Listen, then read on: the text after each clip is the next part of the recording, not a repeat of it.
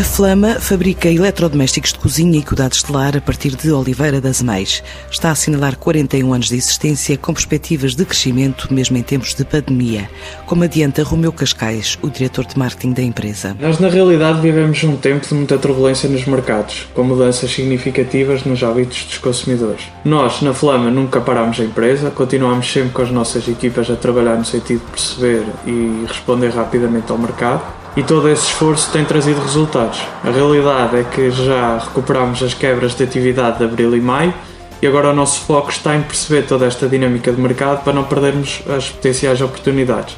Nestes períodos de grandes mudanças é preciso sempre muita resiliência, mas também muita agilidade para nos adaptarmos rapidamente. Com mais de 300 colaboradores, a empresa exporta mais de 56% do que produz, tem filial em Espanha, criou também empresa na Holanda, dedicada ao desenvolvimento de novos produtos, e há dois anos que pensa abordar mercados asiáticos, depois de preparar a entrada na China com robôs de cozinha. Em termos de internacionalização, pretendemos manter a política de exportação através de produtos de valor acrescentado e consolidar alguns dos mercados onde já temos presença, como é o caso de Itália, França, Polónia e Alemanha. Pretendemos também expandir para novas geografias, sendo que o mercado asiático, pela sua dimensão, é um mercado que nos interessa bastante.